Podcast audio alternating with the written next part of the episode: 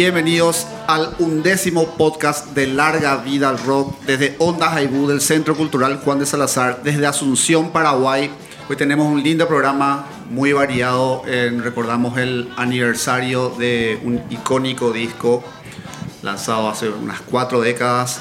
Hacemos un homenaje al lastimosa y recientemente fallecido vocalista brasileño André Matos y cerramos con las curiosidades del rock de siempre. Eh, recuerden que este podcast se puede escuchar directamente en el SoundCloud de Ondas Aibú, que pueden, sí, buscando así mismo SoundCloud, Ondas Aibú, en las páginas de Ondas Aibú, en Facebook, en Instagram, en las páginas de Larga Vida al Rock también, en Facebook y en Instagram. Esas son las, las plataformas que están disponibles para para escuchar el podcast. También hay un canal de YouTube de Larga Vida al Rock donde estamos levantando contenidos de este nuevo ciclo 2019 y también de, programas de los anteriores ciclos en nuestros anteriores, nuestras anteriores casas que recibían a la programación. ¿Cómo estamos, Rubén? ¿Qué tenés preparado para hoy? Hola, Hugo, Santino, ¿cómo están? ¿Todo bien? Hoy preparamos, como ya mencionó Hugo, eh, un tributo al icónico álbum debut de la banda de Manchester Joy Division. Nos referimos a No Pleasures. Vamos a estar adentrándonos un poco más en lo que fue ese discazo. yo tengo, como dije recién, el, homenaje a André Matos. ¿Y qué tenés vos, Santino? Eh, yo, por mi parte, en curiosidades, voy a estar tirando lados B, que de alguna u otra forma marcaron un poquito el camino de algunas bandas. Vamos a estar escuchando algo de Incesticide de Nirvana. Vamos a estar escuchando al al primer álbum que fue Lados B, así muy muy exitoso.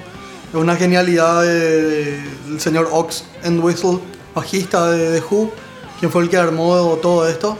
Y otra más que vamos a dejar para sorpresa para final del programa. Eso por, por mi parte, Lados B vamos a estar explorando hoy. Así que esto es larga vida al rock.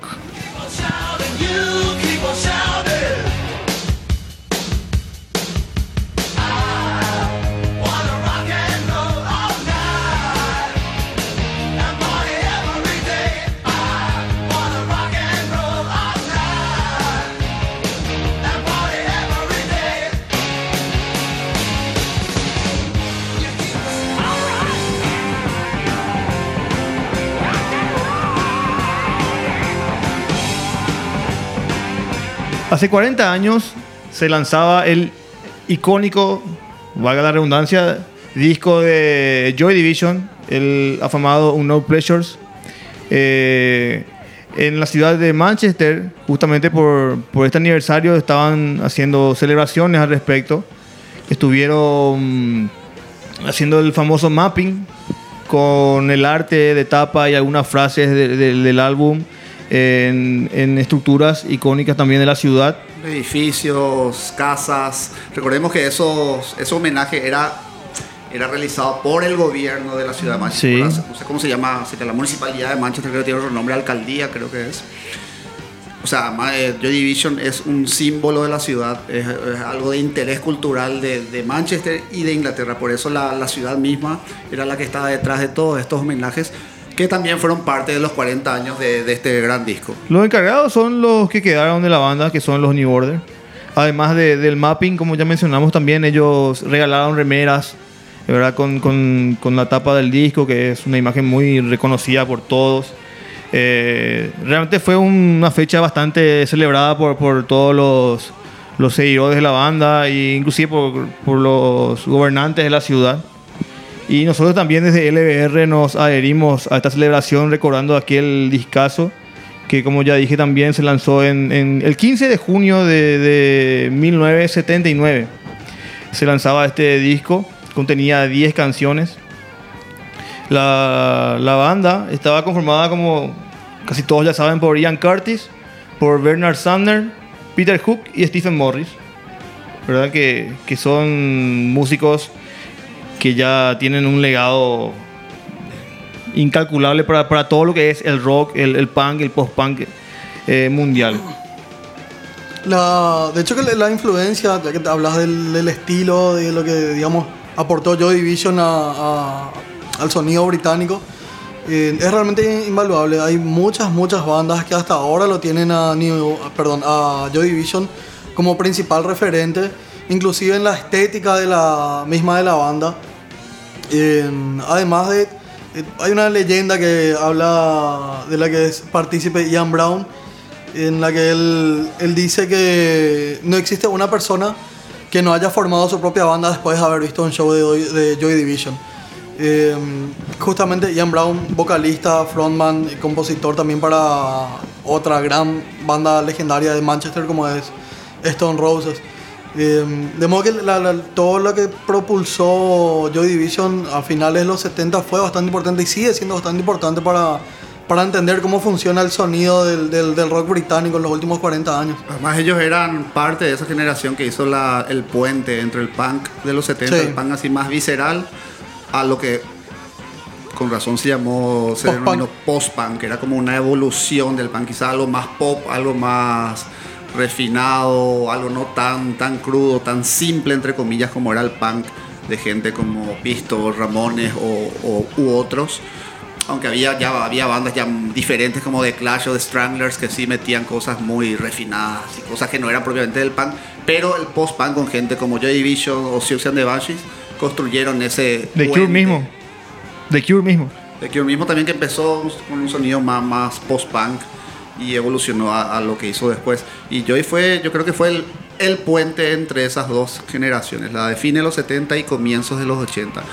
Efímeramente, así como, como pasó la carrera de, de Joy con este primer disco, el segundo disco que ya fue póstumo, la muerte de Curtis, todo eso pasó en un lapso de no más de dos, Dos años. dos años y medio. Eh, y aparte de, de- de los clásicos de este disco, No Pleasure, que todos conocemos y creo que no hace falta nombrar, y que son los que vamos a escuchar, ¿qué otras canciones integran la placa No Pleasures? Y tenía. Bueno, hoy vamos a estar escuchando, si es por mí, ¿verdad? El disco completo. Pero bueno, eh, por el tiempo que tenemos tampoco podemos hacerlo. Hoy vamos a escuchar el, el- el primer tema, que es eh, Disorder. Vamos a tener también She Lost Control y cerramos eh, con el otro tema clásico que es Shadow Play. Además, esas tres canciones que son, digamos, las más conocidas del álbum, tenemos eh, Day of the Lords, Candidate, Inside, New Down, Fades, eh, Wilderness, Interzone y tenemos también I Remember Nothing. Que fue el primer de los 10 videos que la banda, el remanente de la banda, como parte de los 40 años del lanzamiento de No Pleasures, eh, va a lanzar como, como promoción, como festejo a, a- a este, a este cumpleaños de, la, de esta placa de Joy Division. El primer videoclip de los 10 que corresponden a todas las canciones del disco fue el videoclip de I Remember Nothing, que ya está obviamente en las páginas de Joy Division en todas las plataformas. Y en la página de LBR, si quieren entrar en Facebook, también ya la semana pasada habíamos, justamente cuando se había estrenado, subimos a la, a la plataforma de LBR en, en Facebook. Otra, otra de las aristas que tienen estos 40 años de No Pleasure es que es eso. Van a- grabaron 10 videoclips para cada canción, algo que últimamente se está volviendo una corriente de... Antes se grababan videoclips para los tres singles del disco, o, Ah, sí o los cuatro singles. Ahora hay grupos que están haciendo eso, están grabando un videoclip por cada canción que integra el disco. O sea, la banda que puede, que tiene el presupuesto, está haciendo eso. Y Joy hizo como parte de los festejos de los 40 años de A No Pleasure. Así mismo hubo. Entonces, desde Larga Vida Rock también celebramos estos 40 años de este hermoso álbum de Joy Division y así suena Disorder, She Lost Control y Shadow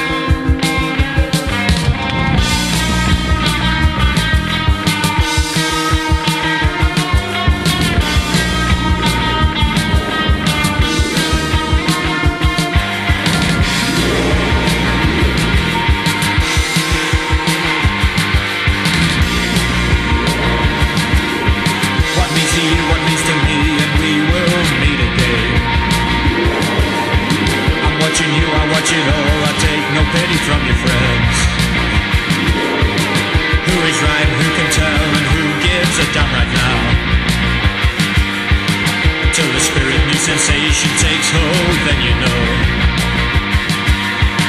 Till the spirit new sensation takes hold, then you know. Till the spirit new sensation takes hold, then you know.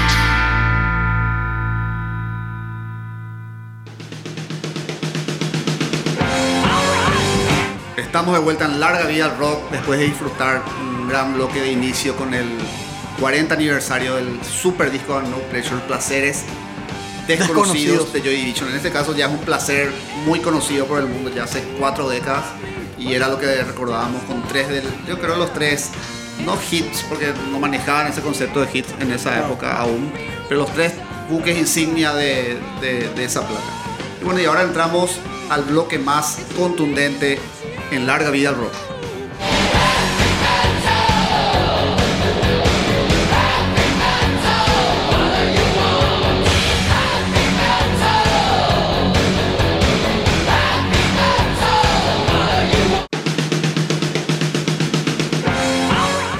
En el bloque más heavy de larga vida rock, vamos a rendir un homenaje al tristemente y recientemente desaparecido vocalista brasilero André Matos, que falleció hace pocos días víctima de un ataque cardíaco mientras descansaba en su casa del interior de San Pablo. André Matos em, creo que es el vocalista más conocido del heavy metal brasilero ya desde mediados de los 80, cuando a sus tempranos 14 años se convirtió en vocalista de la banda Viper, una banda formada por él y los hermanos Pasarel, también de la misma edad que, que André, estaban todos por los 13, 14, 15, 16 años a lo máximo. Y Andrés Matos se incorpora a, a- a la banda Viper, viniendo ya de un background familiar donde le inculcaron mucho el amor a la música. Andrés Matos a los, antes de los 10 años ya estudiaba música clásica, estudiaba piano, estudiaba composición. O sea, fue un, niño prodigio prácticamente. Por eso se da la entrada a, la banda, a Viper, a sus 14 años.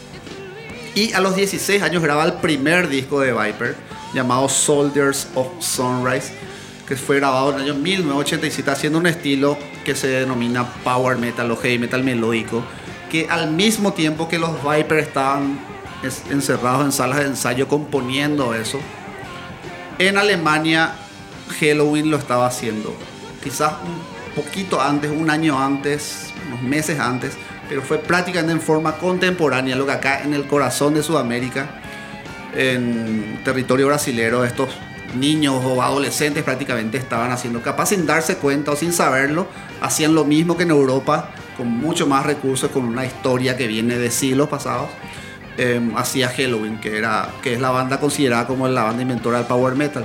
Y estos brasileros, adolescentes como dije recién, hacían lo mismo con este disco Soldier of Sunrise de 1987. Como decía André Matos, tenía 16 años, a los 14 había ingresado en Viper y graban esta primera placa. Eh, con Viper permaneció unos 5 años hasta que por diferencias musicales o de relacionamiento con los otros integrantes sale de la agrupación, pasa a formar parte de Angra. Angra lanza su primer disco en el 93, Angels Cry, pero la banda ya empezó a reunirse, a tocar, a componer en el 91. Ahí lanza su primer EP, me parece. Hay un EP de Angra antes de Angels Cry, en un EP de unos 4 o 5 temas, un sonido más crudo, por se grabó todavía acá en Sudamérica. Recordemos que el primer disco de Angra se grabó en Alemania con Sasha Paet, el super productor de Avantasia, de Rhapsody, entre otras. Ese disco de Angels Cry es un discazo. Claro, de- es un- de lo mejor Es que una hay. evolución, yo diría, de Viper, porque siguen el mismo, haciendo el mismo estilo de heavy metal melódico, power metal melódico, con mucha melodía, con vocales agudos, vocales melódicos también, agresivos en determinadas canciones, con mucho teclado, mucha orquestación también, muchas citaciones a la música clásica. Y entonces Viper fue evolucionando, André Mato sale de la banda, pero en Angra junto a Kiko Loreiro, Rafael Betancourt, que eran los otros fundadores de la agrupación, dan continuidad a ese estilo. Por algo van a Alemania, que es la meca de- del género, graban con, en los mejores estudios, graban con los mejores productores. La batería la graba también un baterista alemán de sesión muy conocido. Y editan Angels Cry en 1993. Ese disco abre con el himno de Angra, eh, Carry On, una letra así muy positiva, que de hecho fue la canción que se cantó en, no en los funerales, porque Andrés Matos fue cremado rápidamente después de su muerte, sino en las pizzas que se hicieron días después de la- del fallecimiento de Andrés. Cantaron eh, Betancourt con su guitarra acústica y las miles de personas que estaban en las celebraciones Ese día- cantaron en Carry On. Es el tema que abre el primer disco que grabó André Matos con Angra, que es Angel's Cry de 1993. ¿sí? Sí, ese día creo que tocaba Angra y decidieron suspender o fue al día Angra siguiente. tocaba el- al día siguiente la- del fallecimiento. Hicieron un acústico. de- sí. Al día siguiente del fallecimiento de André Matos, eh, Angra tenía marcada una fecha. Recordemos que André Matos ya, ya salió de Angra, ya había salido de Angra hace casi 20 años. Sí, ya hace tiempo. Tenían un buen relacionamiento, un relacionamiento muy frío que estaban tratando de recomponer en los últimos tiempos. De hecho, tenían una reunión prevista para esos días del, del trágico suceso para tentar una reunión por los 30 años justamente del lanzamiento de Angel's Cry que se está acercando y estaban estaban otra vez en buenas en buenas Tratativas. como se dicen y pero no la, la- la muerte llamó antes y no, no hubo caso de que se produzca la, la buscada reunión de Angra después de Angra también fue parte solamente de la carrera de Matos. Él vuelve a salir de la agrupación o sea sale de Angra después de haber grabado tres discos de estudio discos en vivo EPs varios con la agrupación sale de Angra juntamente con el bajista Mariuti el baterista Ricardo Confessori y forman Shaman. Shaman también sigue el mismo estilo de Angra y por consiguiente de Viper, pero también meten cosas más progresivas, más sinfónicas, al lado del, del speed metal frenético de siempre. Lanzan el álbum Ritual, que fue un disco exitosísimo, casi tuvo el mismo éxito de un Holy Land o, de la primera placa Angel's Cry. También grabado en Europa, giras por todo el mundo, mucha venta de discos, porque era una época que todavía se vendían los discos físicos mucho. Muy exitosa la, la nueva intentona de André Matos. Seguidamente en el 2005 lanza André con Shaman la placa Reasons, un disco muy diferente a, Ritual, más oscuro, más crudo, más simple. Él deja de cantar también siempre en, en tonos altos, canta en un tono más grave, medio, más rasgado también. Diríamos que simplificó un poco el sonido de la agrupación. Lo volvió también más sombrío, letras más oscuras, las tonalidades, las afinaciones de los instrumentos también más graves. Eh, De hecho, la portada también indica eso. Los covers que hicieron para ese disco son diferentes. Y con eso cierra el ciclo de Andrés Matos como parte de ser integrante de una banda. Después él ya lanzó su carrera solista como Andrés Matos. eh, y después fue invitado a muchos proyectos. Estuvo con Timo Tolki Stratovarius, grabó varios discos con Avantasia, hecho tocó en vivo con Avantasia. El último concierto que hizo Matos antes de fallecer fue con Avantasia, una semana antes de su fallecimiento. También hizo un proyecto que se llama Virgo, donde era muy sinfónico, muy tranqui, así muy ambient, muy a lo Queen por dar una referencia. Y eso daba, daba a entender, o dio a entender la versatilidad de André Matos como vocalista. No era solamente un cantante de heavy metal, él tenía la influencia de la música clásica, del pop, fanático de Queen, fanático del rock progresivo. Y eso lo reflejó a lo largo de toda su carrera. De hecho, por ejemplo, de, vamos a escuchar tres temas como, como es la costumbre acá en los bloques de LBR. Uno que va a recordar su etapa primigenia, cuando él tenía 16 años con Viper. Vamos a escuchar un tema del disco Soldier of Sunrise que se llama HR, o sea, Heavy Rock. Recordemos, 16 años de edad, era un fenómeno ya en las vocales, muy influenciado por Dickinson. Del disco Angel's Cry, que es el primer disco de Angra, podría seleccionar Carry On, que es el himno harto y va a dar mucha audiencia al programa, pero en ese disco también un destaque, aparte de todas las composiciones propias, fue el cover que hizo de Wuthering Heights de Kate Bush. O sea, yo me acuerdo en esa época fue una sorpresa brutal por un disco de heavy metal y te hacen un cover de una cantante, diríamos, de pop rock de los Sí. 80. ¿Quién, quién no conoce el tema ese de, de Kate Bush? Y quién también Además que Kate, Kate Bush eh, tenía... O sea, no, eh, está el pop rock y está el pop rock de así un poquito más chicloso. eh, De ese estilo era Kate Bush. O sea, no, no- nunca destacó en su... Mentira, hay un par de, de- de placas que tienen un sonido un poquito más, más tendiente hacia el rock, pero casi siempre es un poquito más, más rosado, más pomposo lo que hace. pomposo, no, no rosado, o sea, no era lo que es, por ejemplo, ahora el pop de, no sé, por decir una Katy Perry o Taylor Katy. Perry, algo así. No, No, no, no. Era pop accesible, pero de Sí. una calidad brutal. De hecho, Kate Bush Sí, era, sí. por ejemplo, fue protegida y lanzada a la fama por Peter Gabriel o por David Gilmour, por uno de los dos creo que era. No, Gabriel. Con, con Peter Gabriel, grábalo también. Y hay un videoclip creo que es donde están los dos cantando, Sí. donde aparecen. Así mismo. O sea, era una cantante muy reputada, tenía una voz impresionante, una voz altísima tenía. Y la gente decía, ¿cómo un cantante heavy metal va a cantar la... va a llegar a los tonos de Kate Bush? Si ustedes se toman el tiempo, ahora no sé, bueno, discos ya estamos en otra época, capaz que ni, ni saben lo que es eso. Entren a su Spotify o a YouTube y pongan Angra, Wuthering Heights, cover de Kate Bush y ahí van a darse cuenta de lo agudísima y de lo técnica que era la y limpia que era cristalina era la voz de André Matos fenómeno yo creo que aparte de Carry On el otro tema que, que levantó ese disco en todos los charts de la época de, de heavy metal fue, fue este cover que vamos a escuchar en segundo orden en este bloque de André Matos y vamos a cerrar con justamente de la otra, de la última banda que él, de la que él formó parte, de la que formó, o sea, creó y formó parte, que es Shaman, de su segundo disco de 2005 llamado Reasons. También vamos a escuchar un tema que no es de, Shaman, es un cover, y que también da a entender la, la variabilidad de la voz y la versatilidad de la garganta y la forma de encarar la música también que tendría Andrés Matos. En ese disco Reason de Shaman, el segundo disco de la banda, hacen un cover de More, la canción de The Sister of Mercy, un grupo de rock gótico. Justamente hoy que hablamos de Joy Division también, bueno, Sister of Mercy junto a The Mission UK, The Cure, Bauhaus eran los buques insignias de toda esa camada del rock gótico de los 80.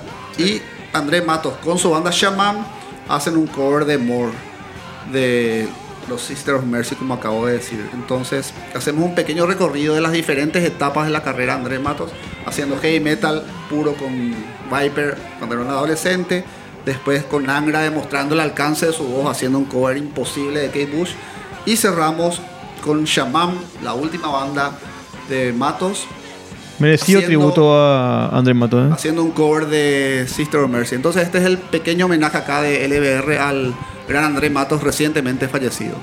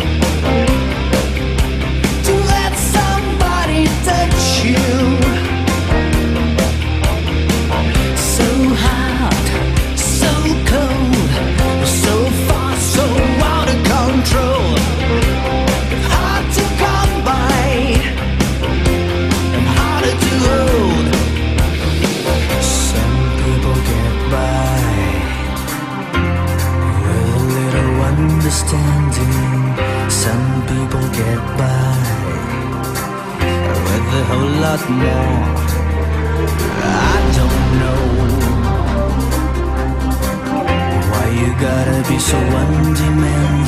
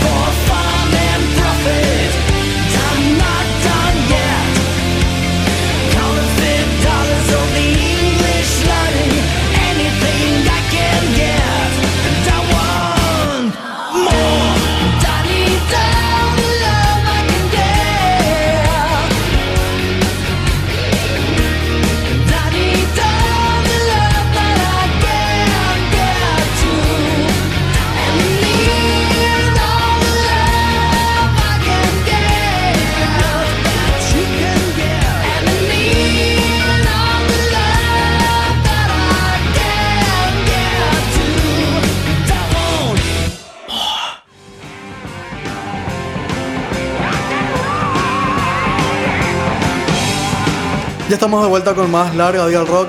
Eh, recuerden que pueden encontrarnos en las plataformas de Facebook e Instagram como Larga Vida al Rock. También a través de la radio Ondas en- que nos encuentra también en Instagram y Facebook eh, como Ondas AEBU. Eh, también en el SoundCloud donde escuchan nuestros podcasts que están saliendo todos los jueves a las 20 horas. Eh, Pasábamos recordando al señor Andrés Matos, quien hace poquito eh, falleció. Un vocalista harto de una trayectoria bastante exitosa.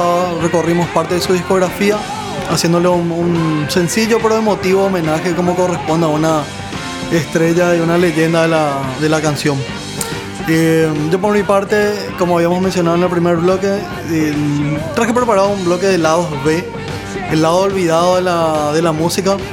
Eh, y vamos a estar escuchando un poquito de tres bandas. Eh, dije, dije que iba a ser sorpresa la tercera banda, va a ser Pearl Jam. Vamos a estar escuchando a The Who y Nirvana.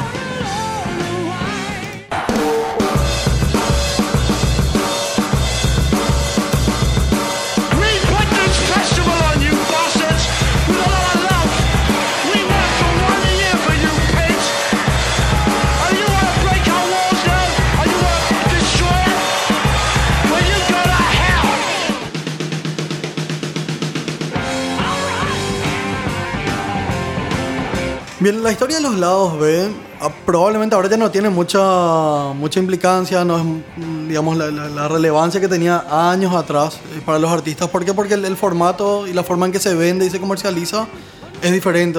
Ahora uno lanza un disco y no necesitas un simple con un lado B porque el simple es, es único. O sea, una canción que vos promocionas y eso no se descarga, Y no, no eso es no se físico, compra. es digital. Totalmente. Eh, entonces hay muy pocas bandas que ahora se estén dedicando a hacer eso. De hecho que el último lado B que yo recuerdo es eh, uno de Audioslave del 2015. Son cuatro años, no sé, capaz habrá alguno en, en medio de estos cinco Y años. con el revival del vinilo, por ahí, pero no todas las bandas hacen eso. Sí. No, no, no, o sea que el, el, el, revival del vinilo es una cosa. Yo te digo lanzar un álbum que sea enteramente lado B. Ah, ya, ya, claro, claro. en un compilado de lados B. Y justamente los que vamos a explorar son tres. Vamos a estar escuchando Incesticide de Nirvana, que es, digamos, el, el punto intermedio entre Nevermind, que fue el álbum que lo catapultó a un estrellato masivo. Cambió toda la década de los 90 con la, la salida, la publicación de ese álbum. Con toda esta cuestión de la fama eh, súbita que, digamos que le, le lleva a la gente de Nirvana con, este disco, en Kurt Cobain decía que en ese entonces eh, hay una carta que está en el, en el material de Incesticide en, en donde él escribe, habla justamente de la- las cuestiones del éxito, una cantidad de cosas, y lo firma como Kurt DT en honor a Kurt Vanderhoof, que era de Metal Church, banda que también era de originaria de Aberdeen. Una banda de heavy metal. Así mismo. Eh, bueno, en, en esta, en este disco ya, como habíamos mencionado, el- a nivel psicológico por ahí si se puede catalogar de una manera, Kurt venía ya algo atormentado. Él decía que con todo lo que se vino con el Nevermind, eh, quería hacer un punto y aparte y sacar un disco que sea totalmente olvidable, entre comillas, eh, pero que no sea algo súper producido. Él quedó disconforme con muchos de los de los, los- de las canciones del- de, la terminación de las canciones del Nevermind cosa que trató de paliar en Inútero que tampoco lo logró eh, porque pasó por, por dos productores de toda la producción del disco Con Butch Big.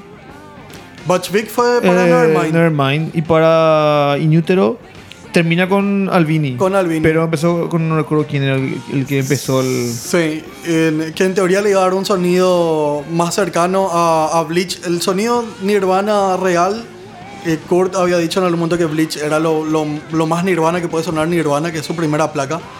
En, en Incesticide justamente se desprenden varias canciones que son de- que fueron no no, que no no llegaron al disco de Bleach, no llegaron al Nevermind y que tampoco obviamente iban a llegar para Inútero, eran canciones que ya estaban listas. Eh, y tiene varias colaboraciones. Eh, está, por ejemplo, eh, Chad Channings, eh, queda para una de las grabaciones que es para Dive y Sliver. Tiene también gente de Meat Puppets que colabora, hay gente de Melvins que colabora para, para el disco. El, el resultado en sí es algo que, digamos, queda siendo un debate. Hay mucha gente que cataloga Incesticide como uno de los mejores discos de Nirvana, a pesar de que Kurt justamente quería hacer algo que sea totalmente alejado a lo que era Nevermind. Eh, y también que no se le puede considerar así netamente como el lado B, porque hay solo una canción que se había lanzado realmente, que era Polly, que había formado parte de Nevermind, solo que la versión de Polly de, de Incesticide es mucho más rápida.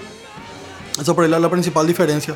Pero después ninguna de las canciones tampoco, en conciertos algunas de las canciones habían sido escuchadas. Punk Through estaba ahí también. Spunk Fruit también estaba. Es prácticamente un disco nuevo. Es prácticamente un disco nuevo. Sí. Porque, Eh, digo, cara B, las, las cara B son conocidas siempre porque salen en los vinilitos o en los simples salían la cara, o sea, el, sim- El sencillo simple, promocional. no sé, ponerle Come As You Are, bueno, en, el, al- a la, en la otra cara del vinilito, del vinilito, del simple, sí. tenía, no sé, X temor.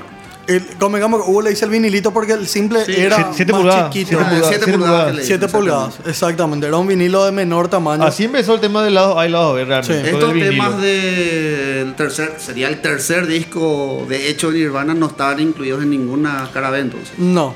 Eh, salvo Poli. Solo Poli, pero que es una versión diferente. Por eso, como digo, existe un debate en- entre gente que dice que sí es lado B, porque ellos lo dijeron que era lado B. Estaban las grabaciones ya previas, solo que no se sacó en ningún lado. Pero al no sacarse en ningún lado, entonces Quedaron como inéditos. Exactamente. Eh, igual, a mí particularmente es uno de mis álbumes favoritos de Nirvana. No son muchos, lo tampoco, pero la, la calidad es bastante buena. Las colaboraciones son bastante interesantes. Y el sonido que explora Kurt con la composición, con la posi- composición tanto de canciones como las letras, es bastante diferente a lo que había hecho con el Nevermind. Y para mí fue una forma de sacarse el, el- el- el traje de esto y mira, yo puedo hacer esto también si quiero y después voy a producir lo que se me canta, que fue lo que fue Inútero, que quería sonar más crudo. Eso por ahí canciones que son súper melódicas como eh, Franz and Farmer, We Have Her Revenge on Seattle, All Apologies. All Apologies, sí, Dump. O sea, hay, hay varias canciones que, digamos, contrastan un poco con lo que fueron las primeras dos placas de, de Nirvana. Eh, entonces vamos a estar escuchando algo de Incesticide por un lado. Vamos a recordar otro disco también que fue así muy, muy, muy logrado. Este creo que es, aparte de ser un lado B, es tipo una antología de lo que es Pearl Jam, que es el Lost Dogs. Un discazo, son 30 canciones creo que tiene el, el disco, si mal no recuerdo. Eh, y tiene ya varias canciones que sí fueron muy exitosas. Eh, como el caso de Yellow Let Better, que era al lado B de Jeremy. Como Jeremy fue un éxito monumental, entonces también el lado B tuvo mucha rotación en las, en las distintas radios. Wash, por ejemplo, también está en esa, en esa, en esa placa en Los Dogs, que también ya había formado parte del lado, lado A de... No recuerdo qué canción de Versus eh, o de Italogy, una de las dos. En fin, tuvo también ya bastante rotación, eh, de modo que no eran, o sea, que si un lado B así hecho y derecho. Por ahí la peculiaridad de este lado B que lanza Pearl Jam en su momento es el, tiempo que, abarca. Como Los Dogs está lanzado a inicios de los 2000. Recorre básicamente toda la discografía de, Pearl Jam desde que arrancó, desde Ten hasta, hasta esa fecha. Eh, perdón, 2008 es Los Dogs. Porque tiene también ya canciones que son de, de No Code. Ahora que, que recuerdo. Nuevo, entre comillas. entonces. Sí, el, pero sí, eh, sí, 10 años ya otra vez. Increíble es como uno pierde la... la Noción del tiempo. sí. Em, y nada, en- entre, las, entre las canciones están cosas que hicieron con el primer baterista. em, tienen, o sea, con miembros anteriores de la banda, eh, tienen mucho material inédito. Y las canciones que fueron lado B son material ya conocido y que fue exitoso también en su momento, como es el caso justamente de Yellow Let Better o Wash. Y por otro lado, vamos a estar escuchando también a la gente de The Who, que este sí es un, compilado, el, el compilado de, canciones de lados B. Eh, resulta que cuando el resto de la banda estaba promocionando y grabando justamente la película que iba a hacer Tommy, allá por el 70 y monedas, el Ox en Whistle dice, mira, esto no, no es para mí, yo no quiero saber nada de esta porquería, yo quiero hacer música. Entonces se dedica a recopilar todo, lo, todo el material que quedó fuera de los discos en, en las producciones previas de, de Who. Es así que arma eh, Odds and Sots, eh, que es un compilado de canciones justamente de lados B, que fue muy, muy bien recibido por la crítica y por los fans, justamente porque no era algo que se había hecho previamente. Existían álbumes en vivo, álbumes recopilatorios de alguna forma, pero un álbum donde solo las canciones que estaban eran canciones que no llegaron al, al disco al disco final, o sea que la versión final del disco no, no, no existía. Eh, tiene canciones, por ejemplo, le- le- les digo acá, les, les cito un par de, de canciones. Va, por ejemplo, que es lo que vamos a escuchar, Long Live Rock, eh, que tiene, tiene mucha, mucha polenta, un sonido muy, muy jusiano. Hablan también. Hay una, una canción que abre, eh, abre el disco justamente que es eh, Postcard en I'm the Face, que es justamente una canción de, de, de End Whistle. Una de las, no tiene muchas canciones con The Who, esta es una de las pocas. También una muy buena canción. Y vamos a escuchar, o sea, está Glow Girl también, Faith in Something Bigger. O sea, que hay canciones que, que bien podían entrar en un, en un lado A, en un disco cualquiera de Who. Lo decidieron ellos por algún motivo no incluirlo. Una, una, digamos, una acertada muy grande de parte de Whistle que dice, bueno, vamos a juntar todo esto porque es buen material y vamos a lanzarlo. O sea que también fue un caso como otros que eran canciones que no fueron incluidas específicamente como lado B de, de discos anteriores. Sí, un par de ellas incluidas como lado B en simples, pero que no llegaron a, a ningún, a ningún disco. El, el caso, por eso le digo, el debate sí más importante es con Incesticide porque en serio allí no hay ninguna canción, salvo Polly, pero que no es la misma versión. No sé O sea, habría no- una diferencia también entre lados B, un- un- unreleased tracks, que es en inglés, ¿verdad? que son Sí. No nunca editadas. Exactamente. Y después las generalmente incluyen también en esta clase de compilados em, de rare- rarezas o covers o cosas en vivo también. Sí, Por eso porque el lado B es algo que está palpablemente físico en, un- en una placa discográfica. Sale el single y en la otra carita sale el lado B. Después están los temas que nunca se editaron ni como ni en la edición, ni en el tracklist del disco, ni como lado B tampoco. Sea que nunca vieron, nunca sí, nadie que, son, escuchó. que son inéditas. Sí, exactamente, que se publican después en disco en rareza, ahora en lo que se llama bonus track y compañía, o en ediciones famosas. Los japoneses siempre tenían un privilegio por el mercado, gran Sí, mercado, sí, sí, tenían sí. que habían discos que solamente traían covers que estaban en la edición japonesa, covers o temas raros o temas inéditos que no se incluían en la edición americana ni inglesa y solamente iban en la edición japonesa, que después se convertían en ítems de coleccionista carísimos justamente porque Hasta tenían- ahora. Porque tenían temas que no, no- no estaban incluidas en las ediciones occidentales. Así mismo. El- por eso te digo, existe un, un debate de, de que, que es un disco de lado B o no. Pero para la industria en algún momento se encargó ya de encasillar en, en, eh, lo, lo que sea que se grabó para Lado B cierto quedó material. como algo general. algo que- Sí, lo que se grabó para algún material que no fue incluido en el disco. Ya sea que a lo mejor se haya incluido eh, dentro del simple, pero que no fue a parar en la edición final del disco, lado B y chao. Se, se- se hizo más fácil. Hay casos muy sonados de lados B. eh, o sea, más exitoso que el, que el single inclusive. Sí, en We Will Rock You es un lado B. eh, partámoslo por ahí. En- yo lo, lo que iba a citar y mencionar era eh, la, la mala suerte de, de algunas, algunos artistas. Es que siempre se menciona que si vos vas a lanzar un cover, por ejemplo, mete un lado B que sea un, un tema tuyo por si la pegas. Eh, que es el caso, por ejemplo, de la gente de Verve, Bittersweet Symphony. Hace poquito ellos recuperaron, no sé. No es que recuperaron, entre comillas, la, la gente de Rolling Stone le cedió los derechos para empezar a cobrar los royalties por Bittersweet Symphony, porque realmente la composición era finalmente de los Rolling Stone, etc. el error que cometió la gente de Verve es que metió un- esa canción, que al final tuvo problemas por legales, porque en realidad la composición era similar a la de la Rolling Stone. Historia larga, conocida. Eh, y el lado B, ellos metieron un cover. Entonces, nunca ellos cobraban dinero por ese, por ese Por su simple. éxito más grande. Sí, porque The Verve tiene muchas canciones exitosas. Tenés Sonnet, eh, tenés Lucky. Lucky, Lucky Man, eh, hay varios, Northern Soul, Pero muchas canciones. Es, el, es la Sí, canción. que- es- es el himno. Yo creo que nadie sabe, casi nadie sabe que es una composición de los No. Yo creo que todo el mundo lo, lo identifica con, con el éxito más popular de, la, de toda De la carrera de. Sí, además que el video también fue muy, muy rotado, El muy, video, muy- La imagen de ese video también es icónica. Sí. O sea, vos ves eso y, ah, este, Sí, y el- al flaco caminando por las calles de una ciudad, me imagino de Inglaterra. así mismo. Y el, el- el error, por eso te digo, de parte de la banda es de no incluir ningún material propio dentro de ese, de ese simple. Eh, obviamente yo no sabía tampoco que iban a tener todo el litigio legal con la gente de Rolling Stone, pero es algo que, que puede pasar. Eh, de modo que ahora sí, son 22 años después, van a empezar a cobrar dinero por eso. Yo no sé qué tan. si, si existe un revival de- del Britpop, para mí que no. Pero en algún momento cuando se dé, seguramente van a tener van a tener mayor, mayor rédito a nivel comercial con eso. Eh, hay otros lados B, eh, qué sé yo, Beatles tiene por ejemplo su- sus lados B lanzados. Maiden tiene un lado B también en. Muchísimos lados B. Ellos se especializaron en lanzar lados B. Y creo que en una ocasión juntaron todos esos lados B en una especie de box. Así mismo. Son el- muchos.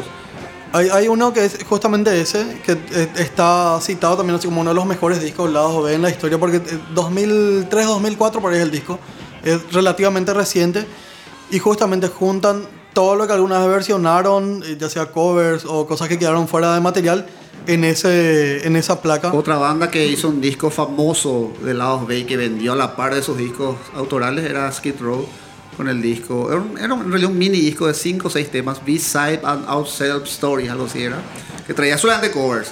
Covers que cada miembro de la banda eligió y que ya habían salido, eso sí, ya como lados B de sus discos autorales anteriores. Juntaron todo en un disco, creo que era un- una época de transición entre un disco y otro, entonces para, para Seguir tapar el moviendo. hueco em, editaron ese B-Sides y fue un éxito brutal. ¿Y el Estaba- Garage Inc. de Metallica es solamente covers o también lados B? No, solamente No, covers. covers. ese es solamente Solo covers. covers. El de Skid Row eran covers, pero que habían salido como lados B de singles de- del primer disco y del segundo, tengo entendido. Eran covers de Rush, covers de Kiss, cover, el famoso Psychotherapy de Ramones. La versión de Skid Row que también fue tan famosa como el tema original, si no más. Y así hay, hay, hay varios ejemplos de estos lados, eh, discos de lados B. Sí, mismo Oasis Rarities. con Master, Plan. Eh, también dijo que fue muy, muy exitoso. Eh, está entre los discos lado B más vendidos en la historia. eh, el, el lado B de, de Oasis, que misma historia, todo el mundo dice, fácilmente podría haber sido un, un disco de transición o en, en vez de apurar el lanzamiento de Be Here Now, que fue el tercer disco, hacer una pausa y juntar con lo que ya tenían material previo que no se había lanzado, lanzar un solo disco. Que yo creo que iba a ser así. iba ya estaban en la estratosfera, pero lo iba a sacar un poquito más arriba, inclusive eso. Eh, porque es un disco muy, muy logrado. Tienen ahí un cover de I Am the Walrus, de, Le- de Beatles. Ya, A mí me encanta. De hecho, que es, es mi disco lado B favorito, Masterplan. Pero no lo quise incluir acá por una cuestión de. de- si- siempre que se pueda meter algo de Daisy, suelo meterlo. Entonces, hoy, hoy quería, quería hacer una excepción en la regla. Eh, bueno, ¿qué les parece si vamos entonces con, con música? Eh, charlamos bastante acá de lo que. De, de la, la parte no explorada de la, de la música a nivel comercial, por lo menos, que son los lados B. Vamos a estar escuchando The Who, vamos a estar escuchando Nirvana y Pearl Jam. Y después volvemos para cerrar Larga Vida al Rock.